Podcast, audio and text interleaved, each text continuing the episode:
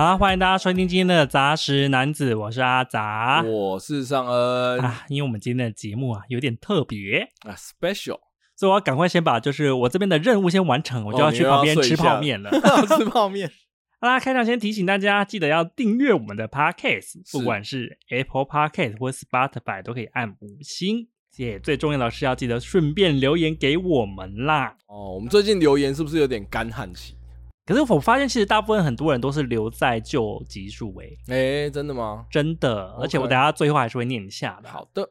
请记得要在 Instagram 上面搜寻杂食男子，就可以加我们的 IG 啊！哦，欢迎大家多多跟我们聊天一下。对啊，应该是跟我啦。哦，我还是会看呐、啊。你还是会看吗？我这个心灵干涸的绿洲哈，还是需要大家灌溉一下。啊、今天呐、啊，是我们的尚恩呐、啊，嗯、这个平时好吃懒做的男子。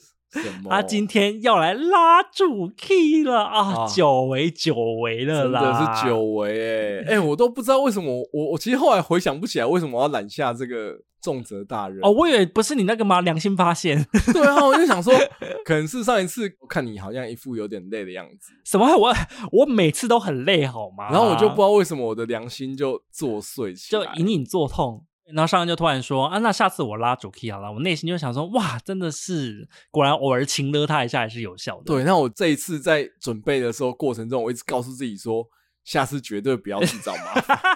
”我觉得你真的非常的过分。有一句话不是说了吗？“养儿方知父母恩。”哦，我已经有养儿了。我想不知道父母恩的应该是你啦。没有，所以我要说，你也应该录 Podcast 当知阿杂辛苦哦，是不是？今天既然是你拉主题开场，请你好好自己想好不好？哎、欸，我会想很多哎、欸，虽然说以前好像有点过时了哈，还好啦，哦、好吧。民主永远都不嫌晚的，民主会迟到，但是终究会到，这个东西跟报应是差不多的。好啦，上个周末你有没有参加我们的民主祭典啊？是什么呢？就是我们的 台湾总统大选啦！哎呀，我当然是有的，有啊，有吗？你确定你有吗？啊，我参加了半套，半套这种东西还可以参加半套？是 政党票跟立委没投，是不是？哎、欸，对，其实这个是我没有发在杂食男子的 IG，所以其实只有我私人的朋友们知道这件事，怕被大家挞伐，所以我有先在我的私人群组当中先小试一下水温啊哈。Uh. 就是我当天呢、啊，就是礼拜六睡到中午，就想说啊，终于可以去投个票，我要履行一个公民的义务了。对啊，然后我很聪明的选举三件事，我都有带在身上。选举三宝啊，印章，还有什么投票通知单，还有什么？还有就是身份证。然后身份证这个东西呢，我平常都是把它跟钱包是放在一起的，是，所以我就带着钱包，就是想都不想，帅气的就出门了。我说我真是一个负责任的公民。我还要把钱包带回家，OK。结果我走进那个开票所啊，把钱包一打开，就想说：“哎、嗯，我的身份证怎么不见了？” 而且我还发出了“怎么会这样” 的声音。啊，结果到底是怎样？没有就不见啦、啊。所以你的身份证到现在还没找到？当然没有啊。哈？所以我下礼拜一就是有刚好补休，就是要去补办身份证。哦，所以你就是完全没有参加到我们的民主祭典的部分。哎，话不能这么说，我是有踏进开票所的，但是没有实际参与。但是我在电视前面就是跟大家一起守着开票，OK，所以有默默的为你心目中候选人加油。可是因为开票一开始就蛮明显的出现了胜负了，OK OK，给大家一个小提醒啊，我既是台南人，又是 gay，我还能投谁？所以我就想说，你是台南人呢，你不投票会被骂吧？哦，我那时候就一直很担心啊，我觉得很担心，就是大选的结果失利，我会不会回不了台南？因为我知道很多台南人是如果投票没有好好投，是会被家里骂的。哦，是啊，可是我弟可能就没有好好投吧。嗯、我看你的那个现实动态，那个时候我就想说，哇，你发生的跟我大学一模一样的事，因为我大学忘记是哪一次总统大选了。哦，不要把我混为一谈，我可是有带着钱包回家的。没有，我也有带着钱包回家。那个时候我大学在新竹念嘛，对，所以我风尘仆仆的一大早从新竹回到了台北。但我比你更好，我是在家里就发现了，啊、我的皮包里面没有身份证。我被我妈骂爆哎、欸！是放在新竹，对，放在新竹的漫画店里。我觉得这才值得骂，好不好？我想说，干对，我上次借漫画的时候拿身份证去压哎。你为了看一本漫画而就是放弃了台湾的未来？错，十本。我觉得你比我糟糕多了，所以我那一次被我妈骂爆。呃、对啊，应该的、啊，应该的、啊。敢讲？我觉得我这是非战之罪啦。但我记得我支持的人也没有选赢，但是我就欠揍的跟我妈说：“哎、欸，你看他也差不止一票啊，他输蛮多的吧？”哦，这个就是应该被打死，逐出家门。反正这个是在我人生中也只有发生过一次啦。不过我这次啊、呃、还好，就是选举结果天如我愿啦，我算是可以回得了台南了。呃，我这一次真的是投的有点神啊，但我就是有点不太想在这个 podcast 谈政治，不是因为不想让大家知道我的立场。因为我其实是从十年前太阳花那个时候啊，你就有去到现场？我没有去现场，因为那个时候我在中国工作。但是我就是在太阳花结束之后回台湾的。你那时候觉得自己不能再当中共同路人了吗？觉得有点演不下去了，因为我觉得我是一个还蛮会武装自己跟伪装自己的人，在工作上啊，啊，好像是。对，那时候在中国的时候，人家找我谈这些事情，我也是都跟人家好来好去。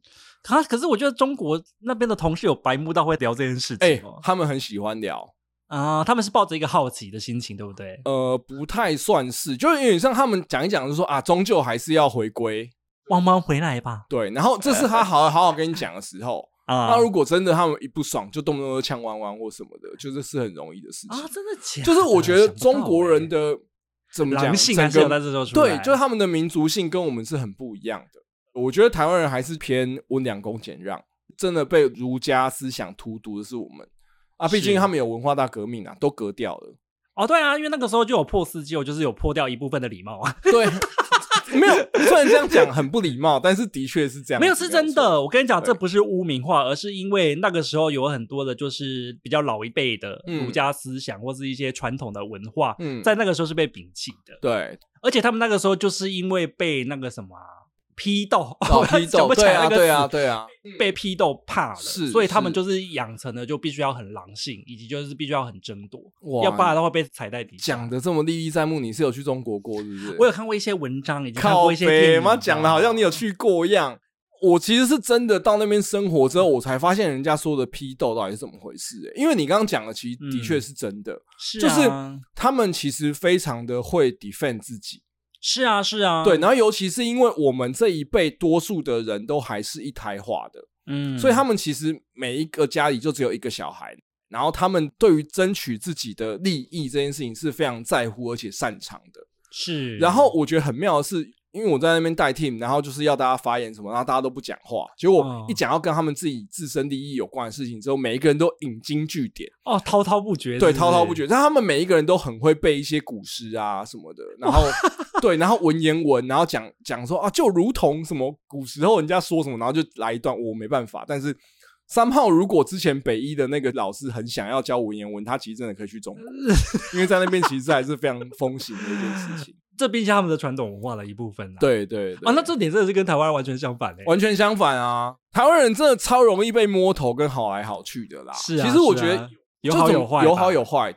很多时候我其实也还蛮羡慕他们可以这么理直气壮的把自己的需求跟想要讲出来，这样子啊，很敢要啊。反正扯远了啦，就是要讲的是说，我那个时候太阳花之后，其实我算是很关心政治的。那真的大家都有情绪高涨一阵子啊。对。我其实是一直都有在关注，可是坦白说，后来太多的事件让我对现在的整体现状是有一点失望的。哦，对，所以我没有办法再像以前投的那么理直气壮。哦，大概懂了，大概懂。但是因为这件事情讲的有一点复杂，所以我觉得就不多琢磨。就是我还是要讲的是，有票看投，只需投啊啊！然后身份证要带回家，对，身份证要带回家哈。因为我现在就很常去香港出差嘛，在最前一次去是大学的时候，然后我觉得这十年在我心中的差距非常大啊，真的假的？你香港以前是一个非常自由奔放，而且有自我意识的地方。是啊，是啊，而且也很有自己的个性啊。对，很有自己的个性。我现在去，我会觉得同事什么当然是相处的都很好，但是我觉得是整体的社会氛围，嗯，跟你走在路上，大家。讲话的那个感觉，会觉得说闭锁了很多，因为它跟我以前去感受到那种百花齐放、极其富有生命力有很大的差距。怎么前面突然用了一个这么严肃的 opening？因为我觉得选举真的是台湾的一个可以说一大特色嘛？我觉得是一个台湾的文化、啊，因为我就有看到 Twitter 上面就有一些日本人，他们很关心台湾的选举，就说很像他们跨年的那种祭典啊、庙会啊。哎、欸，可是你要这样讲哦，嗯、就是其实像是那种年轻人的跨年什么之类，还没有办法全民参与。可是选举是真的已经要全民参与了哦，就是大家只要说出最近几个梗，大家都还是会会心一笑。像之前就是武汉肺炎啊，哦，对啦，这刚讲出来是蛮好笑的啦，还是台湾的一个特色啦，大家要好好的珍惜它。嗯，没错。好啦，进入正轨啦，今天要聊的到底是什么呢？我们前面铺陈了这么长，而且都跟主题完全无关哦。哎、欸，真的，我们今天要讲的就是大哥哥，我们来玩吧。啊，是二十世纪少年吗？是为什么是二十世纪少年？我们来玩吧。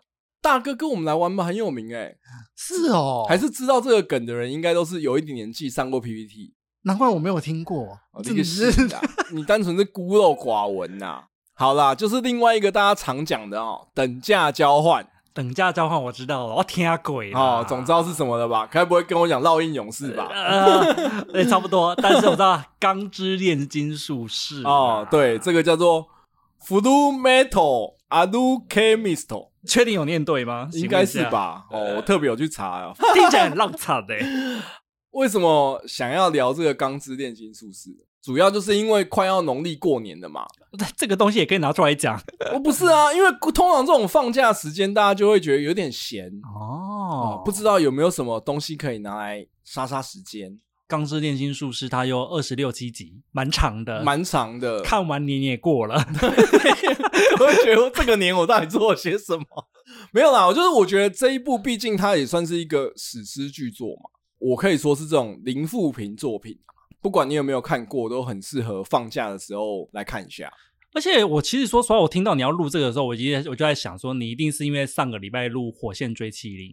其实我本来想到钢炼的时候，我还没有第一时间想到七宗罪，但我的潜意识应该有给我一些，我觉得应该就是有提醒了哈。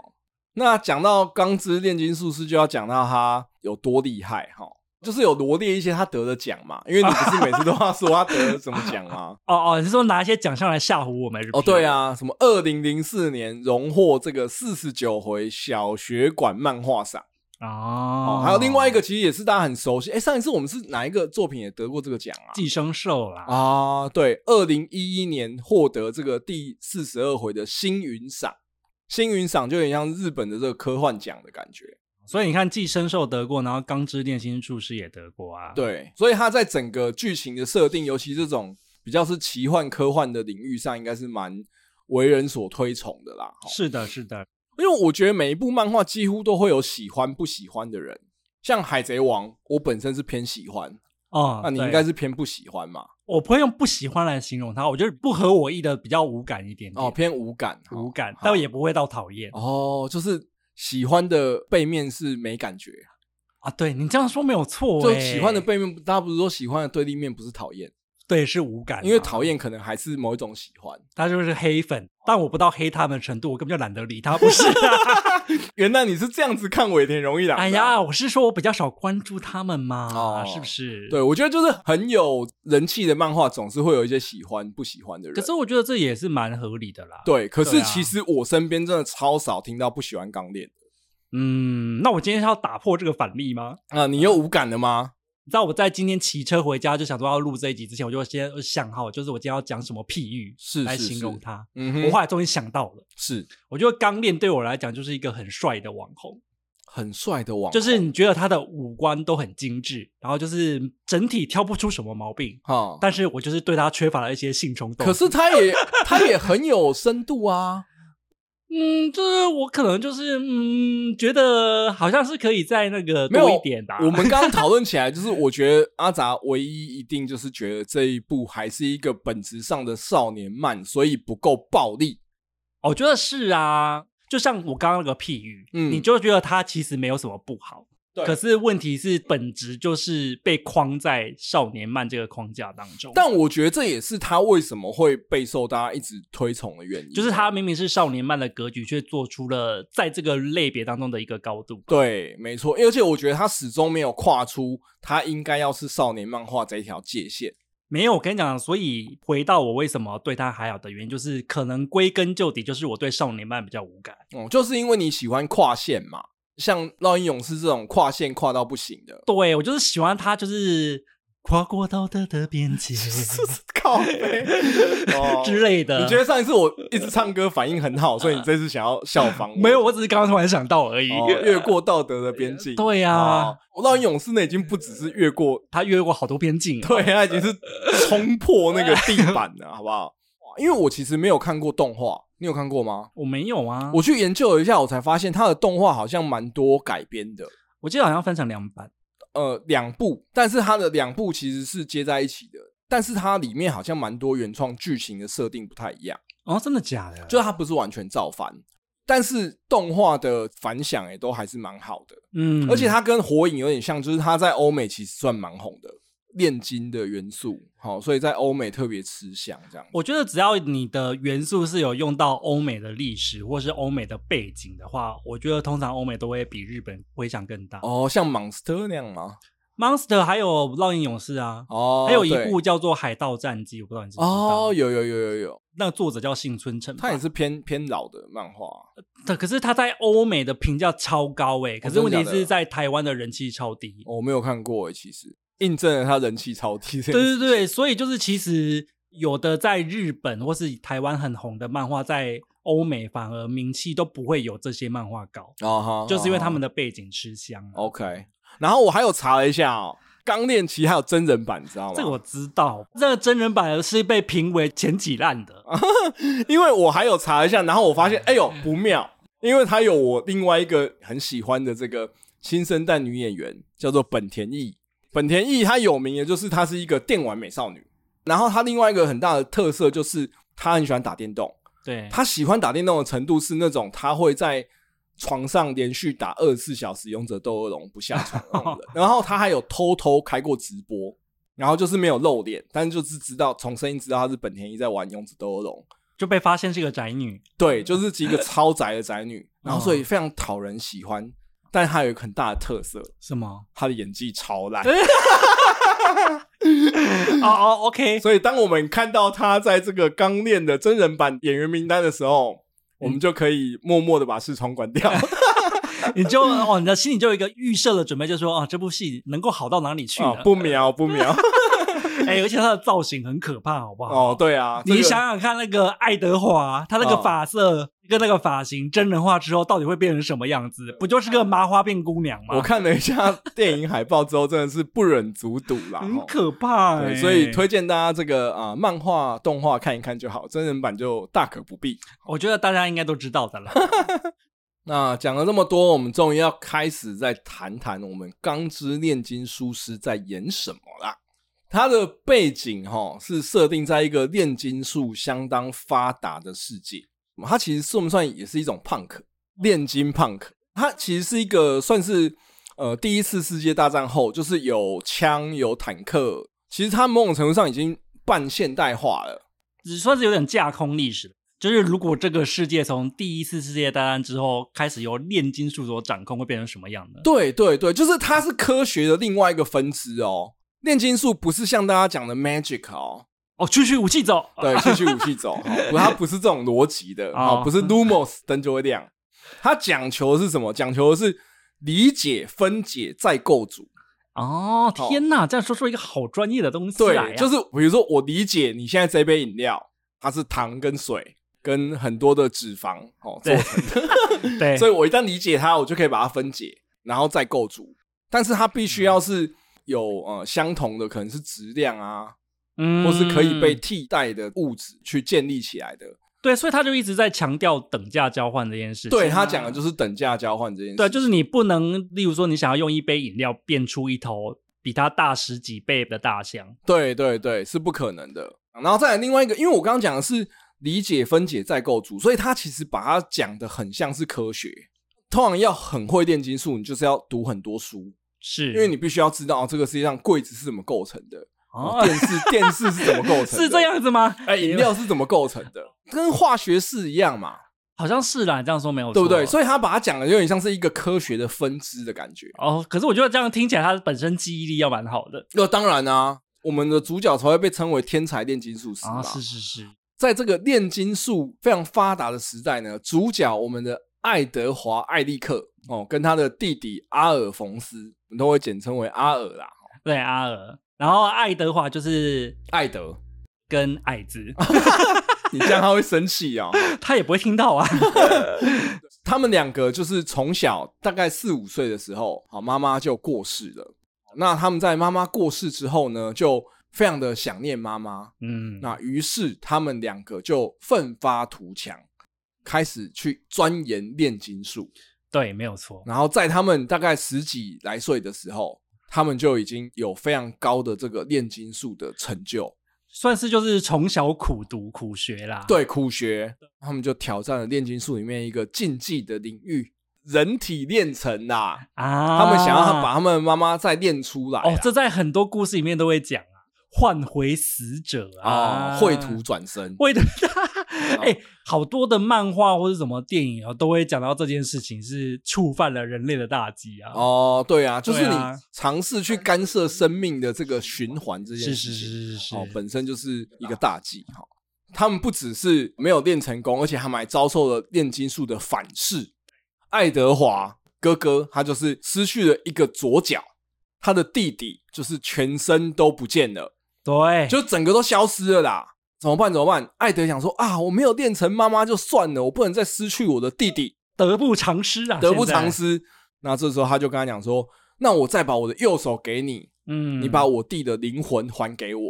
所以他弟就只有身体被带进去这个真理之门里面，对。灵魂就被拉出来，就回来了，然后他不知道放哪里，就把它安在一个盔甲上面，所以就变成是说，艾德就失去了他的右手跟他的左脚，对，然后他的弟弟就变成从此变成一个没有温热身体的盔甲人。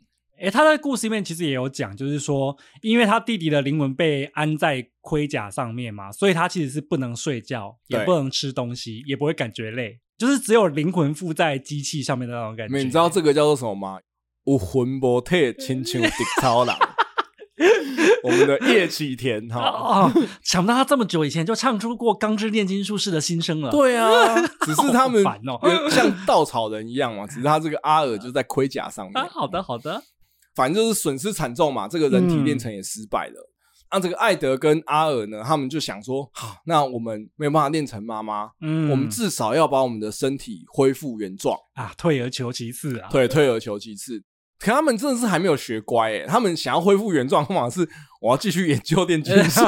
他没办法，他就是一开始就先走了这个道路啊，啊一条路他必须走到头，头已经洗一半了。他们那个世界的设定又没有霍格华兹，那他只能用炼金术啊，不然怎么办？是是是，反正他们就是必须要继续钻研炼金术，所以他们为了取得更多的炼金术的知识跟资源，就去考取了这个国家检定。他们就考了一个公务人员，成为一个国家炼金术师 啊，考公职啦。不管在哪个世界，公职都是铁饭碗。对，没有错，公职就是铁饭碗。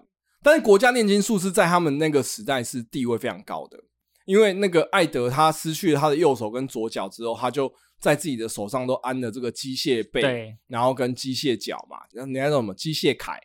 因为他们那个炼金术师也不知道为什么都要取一些中二的外号。于是呢，他因为这个机械铠的部分就被命名为“钢之炼金术士”啊，书名啊，啊，所以他们为了这个找回自己的身体，帮弟弟恢复原状，啊，他们就作为这个国家炼金术士，踏上了他们的旅程啦。其实我觉得他的主线蛮明确的啦，好，就是找回身体，找回身体，顺便解决一些国家级的阴谋，国家级的阴谋 是啊，没有，他其实前面哦。我们又要讲那个年代的少年漫，是它其实很常有试水温，所以我觉得它前面几篇还是在走一些小短片。可是我觉得它好的地方就是在于它前面虽然是小短片，可是它是有跟主线融在一起的。它不会给人家就是一种，就一开始是钢之炼金术师去救猫咪，然后后来突然就去打武斗大会的那种感觉。分成几个大的段落啦。那第一个，他们要找回身体，他们就开始追查，之后就发现。贤者之石这个东西是他们找回身体、恢复原状的关键，然后他们就不断的追查、追查、追查下去，然后就发现说，哇，这个贤者之石好像是要透过一些血腥的祭品，需要透过一些人命，才有办法练成贤者之石。贤者之石好像是不是出现在很多漫画？我其实常常听到它，只是在每一个不同的作品当中，贤者之石的作用以及它形成的原因都不太一样。但是在钢炼里面，它是一个，它有点像是增幅器哦的概念，它、uh. 就是用很多人命去炼成一块石头，然后你持有这个石头的人，你可以让你的炼金术加强，有点像是灵魂的集合体。因为它就是一个灵魂的密度很高的东西嘛，所以你拿它去做等价交换的时候，它虽然小小一滴，可是它就是跟精华一样哦，精华液的概念。因为他们一开始还不知道这个东西是用人命炼成的，对，所以他们就想要拿贤者之石，想说只要拿到这个增幅器，他们就可以拿它去恢复原状，对，他们就可以拿它去跟真理交换，然后换回自己的身体。对，然后后来发现，哎，贤者之石居然是一个 有点坏坏的东西。身为一个少年漫的主角，他怎么可以邪恶呢？他怎么可以放任这些邪恶在世上不停的滋生啊？是这样是不是？啊，于是他就开始逐步的追查下去啊。他是看哪哪一些坏蛋？对，哦，结果呢，找找找找找，他居然好像查到了自己的老板头上。他的老板就是谁？国家元首啊，蔡英文？还是我们的赖神？不是。而且他们在查的过程中怎么样？嗯，这就是阿杂说的七宗罪又来报道了啦。那他们遇到很多人造人啦，好，人造人。对，然后这些人造人各自都以一个七宗罪的名字当做他们的名字嘛。对。然后他们才发现这些人造人，他们上头好像还有一个更大的反派在，对，控制着他们，然后再进行些什么事情。没错。另外一个我觉得看的也是算是里面也是蛮重要的一个段落。伊修瓦尔内乱啊，对对对对对，一个历史事件，呃，一个历史事件呢，哈，就是说伊修瓦尔呢是谁呢？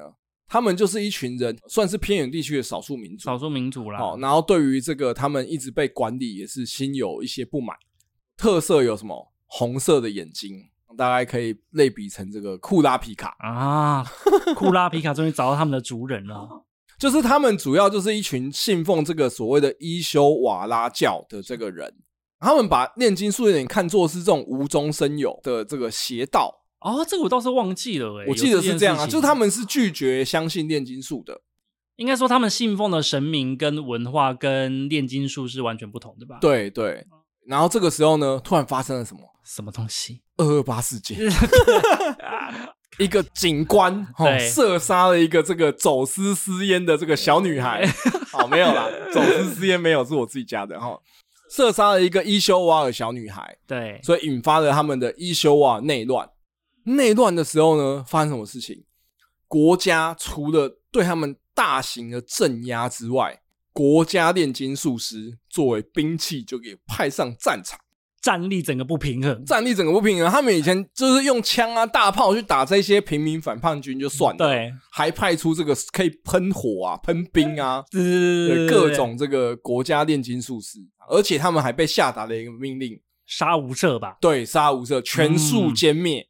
对，这个真的是蛮蛮狠的。而且中间的时候，伊修瓦尔的这个组长，对，还有跳出来说：“哦，我投降。”对，举着他的白色内裤。跟这个大总统说啊，我用一命首领的命换我们全族人的命。对，就大总统回答什么？不行，一个都不能留，一个都不能少啊！没有，他回他说：“你以为你的命这么值钱呐？啊，好残忍哦！”对，所以他就是下令把他们全部杀光，伊修瓦尔族就算是灭绝了啦。其实我觉得这一个历史事件在漫画里面蛮重要的。除了是这个国家机器呀、啊，嗯，跟少数民族之间的对抗，然后同时也是国家级炼金术师在心中留下了歉疚。我觉得除了歉疚之外，还有一个就是他们会开始去想说，为什么，嗯，明明伊修瓦尔人就是生在这么一个鸟不生蛋的地方，我们还要去屠杀他呢？对，我还要赶尽杀绝，我要千里迢迢赶来杀他们哦。对于政府忠诚的同时，他们也不禁心里起了一丝涟漪。就是说我到底为什么要当国家炼金术师呢？对，以及就是说这个国家是不是有一些阴谋正在酝酿？其实我觉得这个也是我觉得钢炼做的很好的地方，欸，嗯，就是他把很多看起来好像没有什么关系的东西到最后都用同一个逻辑去把它串起来。对对，就例如说一开始他要追贤者之石，他追到七宗罪的人造人嘛。对，然后他们就开始想说，哎、欸，为什么会有人要做贤者之石？嗯，这是一个怀疑嘛。对，然后在那个伊修瓦尔内乱的时候，也是那个上校啊，就是燕之那个钢之炼金术师，燕之炼金术师啊。什么叫做焰之钢之？哦，又焰又钢。对呀、啊，焰之炼金术师、嗯、那个上校啊，是是是，他就开始怀疑，就是说，哦，这个国家为什么会这么的残暴？哈这个国家机器一定有问题。到最后都串在一起，说，哦，原来这些东西它背后是有一个很连贯的阴谋在发生着。对，所以到底是什么阴谋？就是这个国土炼成阵，这应该算是整个漫画最后的阶段了啦。对。反正呢，整个国家呢，它就就是一个大的这个炼金术的这个炼成阵。对，以我们这个中国的这个风水来说，它就必须要有阵眼。哦，对，这个也有专眼。没有啊，就是炼成阵，它上面会有一些重要的节点嘛，那你需要摆放一些祭品啊。啊，那你炼成阵很小的时候，你上面摆一些什么？蚂蚁啊，蟑螂当祭品就可以了。然后炼成阵如果大一点的话，你可能就要摆上上恩这种，就是吨位大一点的，啊，对之类的。好啊，OK 啊，对啊。那如果炼成阵再大哎，大大大大大到国土那么大呢？不是死一个上恩这么简单，没错，要死一个民族才够啊。对，所以他就是，你就想象哦，宜兰，哦，比如说这个台中，他们分别都属于正眼，所以政府就会默默在那边安排。大型的屠杀或是战争事件，这我觉得也是蛮有趣的地方啦。嗯，就是因为它里面的设定是把它设定成主角那个国家是一个军事国家嘛，没错。后来才发现说，其实他们会变成军事国家是有原因的，就是因为这样他们才可以理所当然的扩张领土，并且以这个为名义去制造很多战争，嗯，制造更多的这个血腥冲突。像那个什么少数民族的内战，那边其实就是练成镇一个重要的地方。对对，所以他们才会刻意的把那个族群灭掉。对，然后还有在有一些在国土交界的这个边界，他们故意引诱呃敌国说：“啊，我们这个呃看起来国门大开，你们赶快来进攻。嗯”然后结果进攻的时候，敌军全灭，同样的为这个国土练成镇注入的一个鲜血。那我觉得最后结局收的也是挺好的，就是。不免俗的有一些本格派的战斗，哦，然后有一些毁天灭地的这个跨页画起来了，跨页画起来 震撼的这个场景，牛妈的画工还是挺好的。啊。我觉得最后该给的这个少年漫的这个打斗跟震撼都还是有给足，但是我觉得它里面有一些蛮有趣的设定啊，毕竟它也是军方嘛，对，所以军方还有一些像谍报片的部分啊，像你记不记得我有有一段还蛮喜欢，就是说。因为像是上校算是揭竿起义，然后他也被大总统发现他想要推翻政权这件事情的时候，对，这个时候发生什么事？上校身边的亲信全部被调走，然后上校的这个最得力的女军官助手，他就被派去大总统身边当私人秘书。对，然后私人秘书他会发现，哎，大总统的重要的亲属都是人造人。对，哇，这个时候他要传达出这个讯息，可是他要被绑在大总统身边的时候怎么办？嗯，他就用暗号的方式，突然间进行了一个谍报片的部分，那边还不错啊，我还我也还蛮爱那边的。对，我觉得那一段我算是很喜欢的，就是因为一开始在漫画的初期到中期，他们的敌人是谁其实很不明确。对，没错。但是到了后期比较明朗之后，他们发现说他们的敌人是整个国家机器，对，国家机器动得很厉害，对，动得非常厉害。然后，所以他们就变成说，他们不知道到底在政府当中谁是他们的亲信，然后谁不是。对，所以他们到最后就是步步为营啦。而且再加上他们又发现说，其实他们一个很重要的敌人就是大总统本身，就看他怎么样以一个底层官员的身份去跟整个大总统旁边的亲信做对抗。我觉得那边是做的蛮好的。对，叠对叠的部分啊。那我们刚刚讲的还是有点尽量不想要做太多细节去干扰大家的阅读体验，但我觉得就是说还是整整体剧情来说非常的精彩。我们刚刚没有讲出太多细节吧？我觉得已经蛮多的了。哦。真的吗？到底是还要多？我们连他儿子是人造人都讲了。哦，我说重要的亲属，重要的亲属也没几个，好不好？是还有谁？反正我九九拉一次主 key 啊，大家就随便听听啦。好了，这接下来要讲的是什么？是钢链好看的原因是什么？好，我就听你来好好的分析。为什么是听我好？你不能给我一点 feedback 吗？哦，我要站在反面跟你讲，说我个人就是不太满意的点是哪些？好，我讲第一个，它长的好看，短的也好看。哦，怎么好像听起来在开黄腔？什么？哦，就是我觉得我们刚刚讲了整个剧情嘛，所以我们就说，哎、欸，它在串联上面包含贤者之石，包含伊修瓦尔，包含国土炼成阵，它整体的剧情铺陈，我们觉得是很完整的。嗯，但我要讲的是，他在一些细节的短篇的情感描述上面，哦，我觉得还是算挺不错的，还不错啦。那最有名的就是大哥哥嘛，哦，他们好可怕哎、欸。对啊，大哥哥就是呢。呃，钢之炼金术士他就想说，哦，那我们研究人体炼成，人体不行，那总是会有别的嘛。哎，有一个叫做塔克教授的，哦，他是一个生物炼成专家，对，他多厉害呢？他两年前炼成了一只会讲话的狗，所以就哦很厉害，赶快去拜访他。嗯、他们也跟塔克相谈甚欢。对，塔克看起来人也很好，而且重点是塔克他们家有一个女儿，小女孩，对，小女孩，还有一只很大只的狗，很大只的狗。然后他们跟他的小女孩，我记得是叫妮娜吧，玩得很开心。是不是狗叫亚历山大还是什么？哦，对，亚历山大也是大狗哈，他们玩得很开心哈。然后那个小女孩都会一直叫他大哥哥、大哥哥，跟他们一起玩这样子。可是呢，他们去的时候刚好遇到这个国家的体制里面，一定会有一些年终考核的部分。对，要考核啦。你要就是考核通过才有办法拿，就是年度研究经费。对，经费预算消化的部分呐。哦，所以这个部分也是蛮写实的啦。对对对，所以塔克他就是啊，一直在研究上有一个瓶颈，一直没办法突破这样子。因为他在两年前练成出那一只会讲话的合成兽之后，对，他后来就已经再也没有交出什么像样的成绩来。对，没错。我记得他漫画里面就有画到啊，他就好像是默默的在说啊，今年如果再交不出成绩的话，那个资格就要被褫夺了，对，他就要完蛋了。总而言之呢，有一天他们就突然听到塔克教授传来了好消息，对，他又合成出了一只狗，他这只狗也会讲话。艾德跟阿尔就是要去跟他恭喜恭喜，所以他就到了塔克家。嗯，一方面呢，他是觉得这只狗怎么看起来很哀伤的感觉，看起来心情不好啦。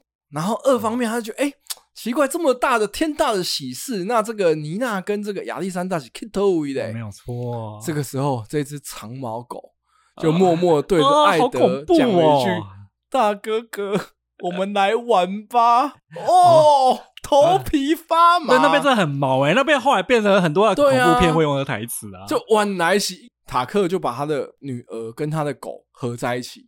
这边也有，就是曝露出，就是他之前一个隐藏的讯息，就是两年前合成的那个，其实是合成他老婆。对，哦哟，很喜欢合成自己家人。两年前失踪的，对对对。而且呢，他的第一次合成兽只会讲一句话，叫做 “kill me”，杀了我。好、啊哦，原来都是阴谋，被他这样合成之后，哀莫大于心死。没有错。那你看这么动人的这个名场景。其实，在单行本第二集就出现了。对，哎，这部你知道这个画面到时候变成一个很有名的鬼父的一个代表啊？对啊，对啊。之后就是很多父亲节，大家都会拿就是塔克吗？对，塔克，塔克就出来祝大家父亲节快乐。天哪，很哈扣的一个那个，太鬼父了。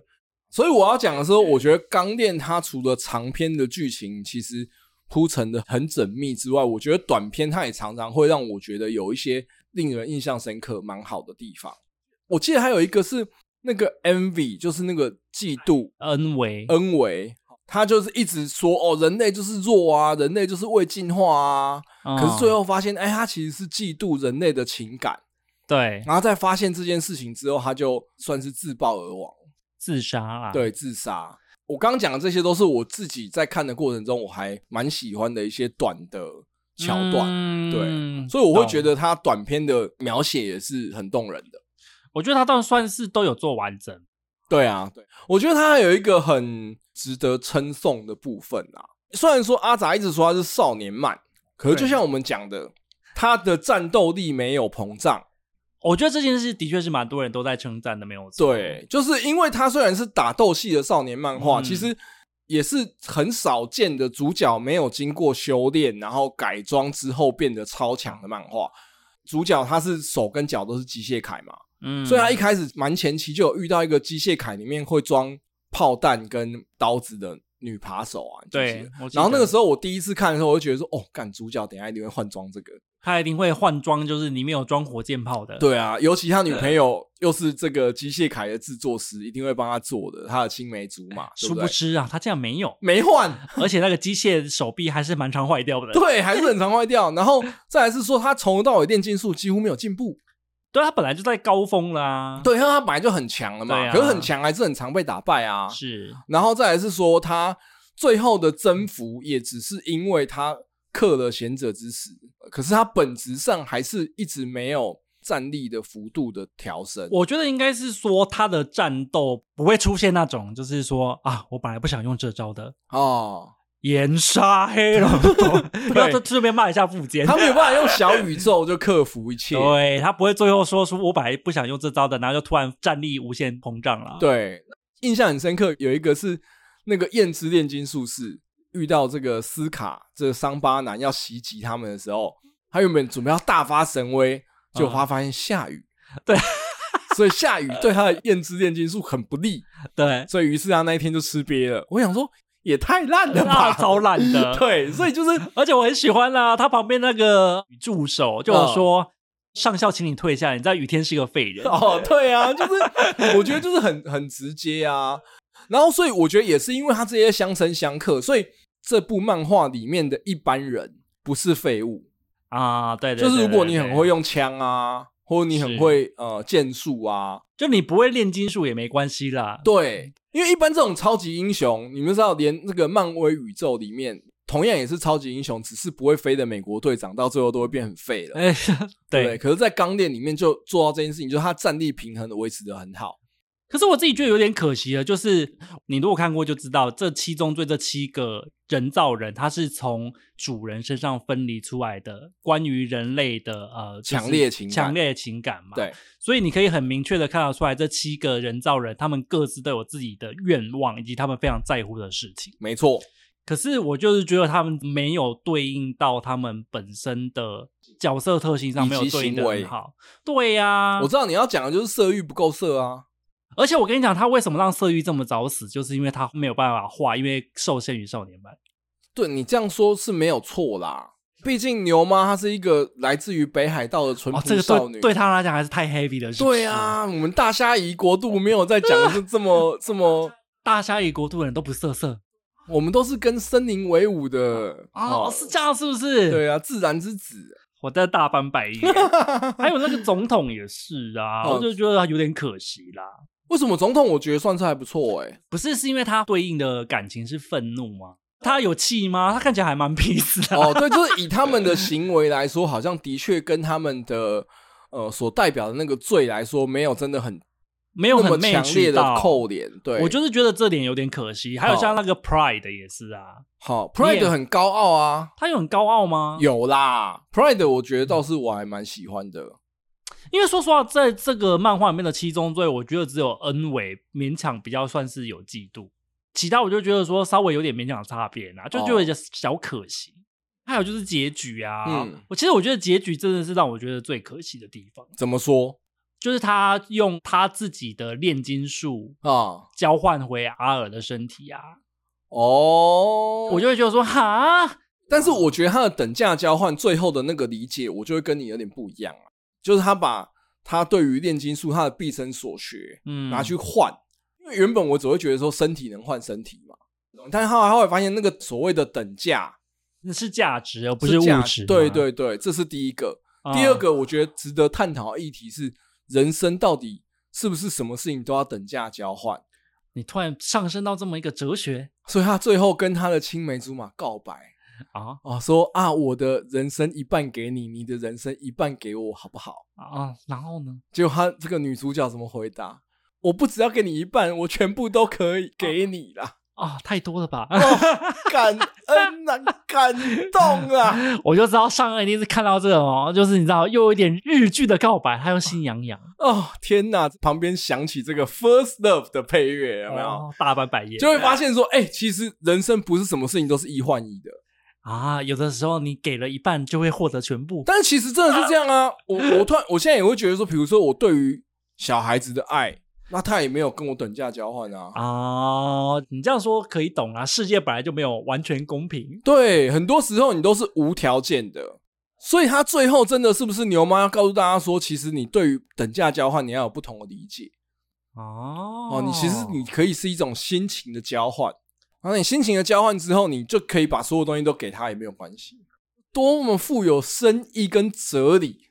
所以那个真理，如果是一家当铺的话，嗯、那如果有一个客人来跟你讲说，我拿我毕生所学想要换弟弟回来，你是可以接受的。嗯没有，我觉得要看他多重视。我觉得好亏啊！没有，我觉得要看他多重视他的毕生所学啊。哦，比如说我我好好，我这样子举例好了。比如说今天如果张忠谋拿他的台积电以及他所有对于半导体的知识，然后跟我去换他弟弟，我觉得可以换啊。为什么不能换？我会这么觉得的原因，是因为我觉得在那当下，炼金术对艾尔本来就不重要了。那是你觉得，可是他的人生。到目前为止的轨迹，可以说都是依靠着炼金术跟他的知识一路奋战到现在的。啊、可是他却要舍弃他目前为止最大的成就。可是问题就是在于他可以舍弃，所以他是甘心舍弃啊。我觉得他失去这个东西不会痛，对我来讲就不是等价交换了。会痛啊，怎么会不会痛？可是他最后笑得很开心呐、啊，我 care 的可能是这点吧。靠腰，可是我觉得他算是他很开心呐、啊。我觉得你可能就是不喜欢这种 happy ending 吧，有可能是。毕竟你知道，我就是喜欢的等价交换是烙印勇士啊。对啊，你就是不喜欢一些 父慈子孝的部分啊。好啦好啦，我觉得我对他的不满也只有到这边而已啦。因为其实整体而言，我还是觉得它是好看的。哦、那我觉得。前面已经聊了很多段落了啦，那我为了考考阿杂，到底有没有认真的阅读这什么？天哪，经典名著啊！那我就来问问你，你最喜欢里面的角色是谁？其实我好像有一个蛮明确的、欸，哎，哎，应该是罗伊·马斯坦古吧，验之炼金术师吧？嘿，那你还一直把他的称号叫错？这不重要，我我在乎的是他的人 啊。怎么说？民主斗士，跟大家讲一个非常重要的概念嗯。在体制内改革的人才是最困难的哦，是啊，这我同意。然后你看他就是埋伏在整个组织当中，好，好，然后一直受到各种的组织的打压，大总统对他的防范，然后他在里面默默的培养自己的亲信，嗯、就是想要拿下整个国家最高位去做一些改革。是我只能说，以我们之前自己的经验，我觉得这样子的人，他需要有非常强大的心智能力，意志力要很强啦。体制内改革心真的很累，坦白说是这样子，很累，啊、因为其实大家都会觉得说啊，我这个体制我待不开心，我就离开好了。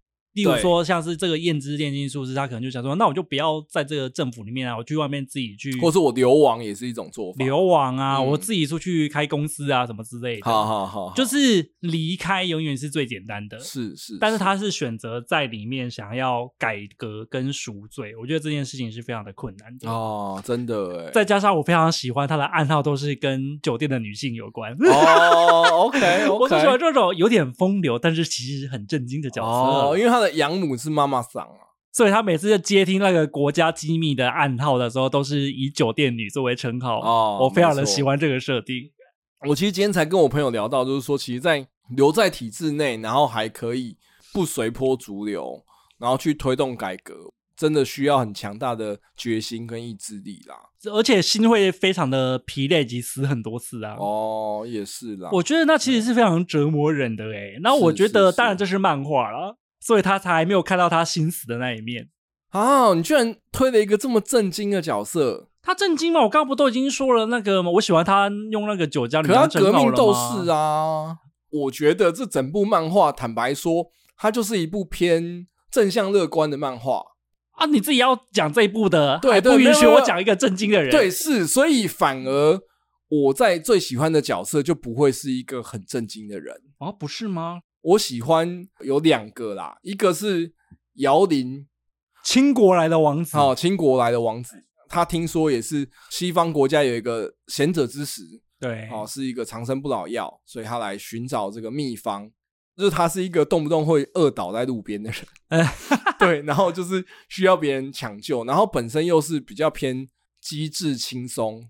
他也是那种玩世不恭的感觉，啊，对，玩世不恭的感觉。然后，可是他跟他的随从们又有很坚定不移的这种情谊，有点像是他对自己的自信吧，所以他自愿让这个幕后黑手把他改造成人造人，让那个其中一个七宗罪进入他的身体，对，让这个古力斗，也就是贪婪，放到他身体里面。嗯，然后他说，不管你再怎么贪，我都可以掌控你的。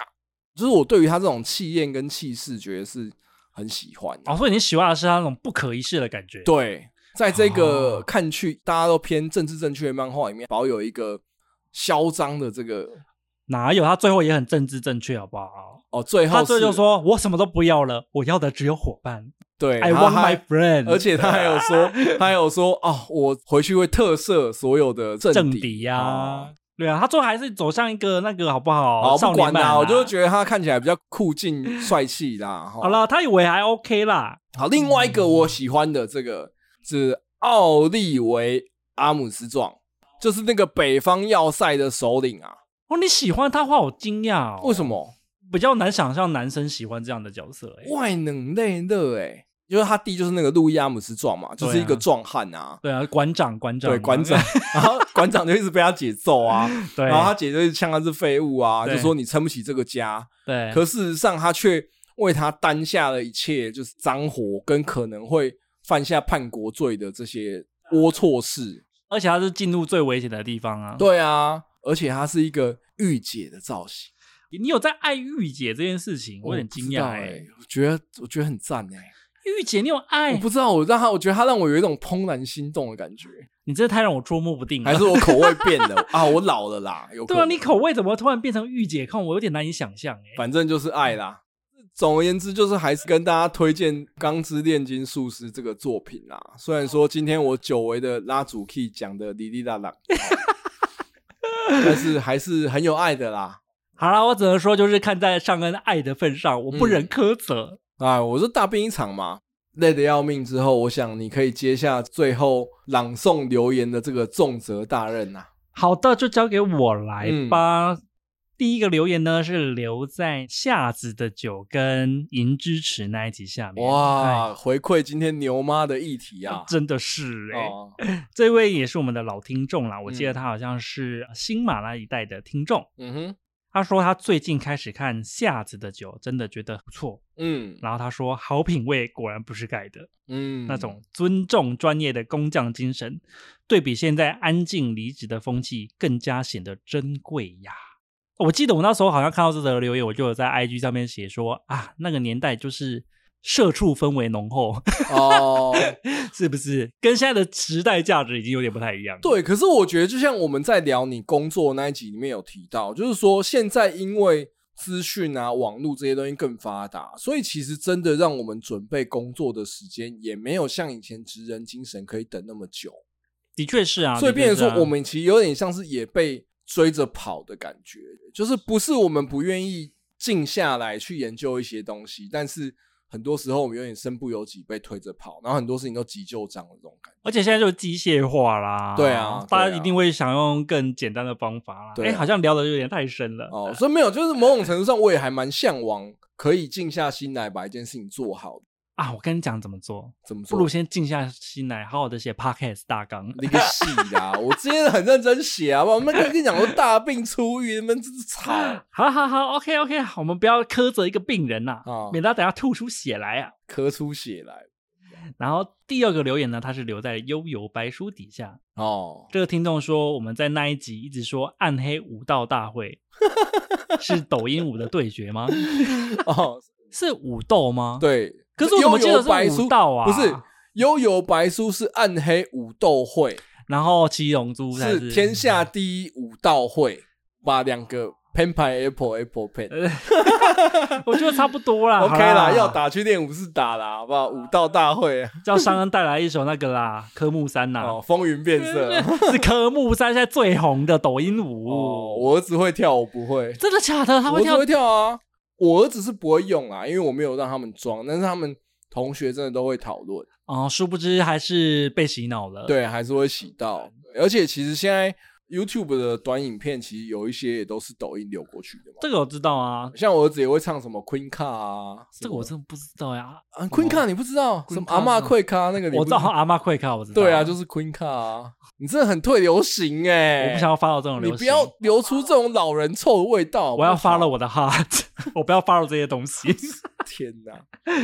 阿拉，第三个留言呢是留在《神剑闯江湖》那一集哦，更新。因为我记得我们在那一集的时候有聊到，就是说，就是九头龙闪在电影当中它就没有重现出来啊，哦、然后就有一个听众他就说，电影版有九头龙闪啊，嗯，其实电影里面的确是有拍九头龙闪，可是它就不是那种一瞬间打九个，它就是一刀一刀划啊。哦，我要跟这位听众讲啊，不算，真正的九头龙闪才不是这样闪的，而且我跟你讲，真正的九头龙闪是怎么样？它在闪的时候会有字出现。会有一二三四五六七八九，真的哎！有没有出现这个？在我心中就不是九头龙闪。哎，那电影有特别 highlight 他的脚跨出去那一步是不同的？没有啊啊！那是天翔龙伞，哦，那是天翔龙伞。九头龙闪是要打出国字哦，对，一二三四五六七，没有打出来叫什么九头龙伞，我不承认的。OK OK，好啦，我觉得今天也算是啊，上恩九九一次的好好拉主题给大家听了，嗯。我们下个礼拜啊，也会有一些特别的主题，请大家好好的期待哦。下一次就是我们新年特辑，对不对？对啊，是新年特辑。咚咚咚锵，咚咚咚锵。好，我觉得大家可以猜猜看，我们要讲什么主题啊？我觉得也没有什么难猜的。新年期间哦，不是，下一次播出的时间是二月六号吧？还没新年啊，还没新年。对，诶，但我们同样会做这个咚咚咚锵的主题，陪大家过个好年呢。那我们今天的节目就到这边结束了，我是阿杂，我是尚恩，啊，拜拜，拜拜。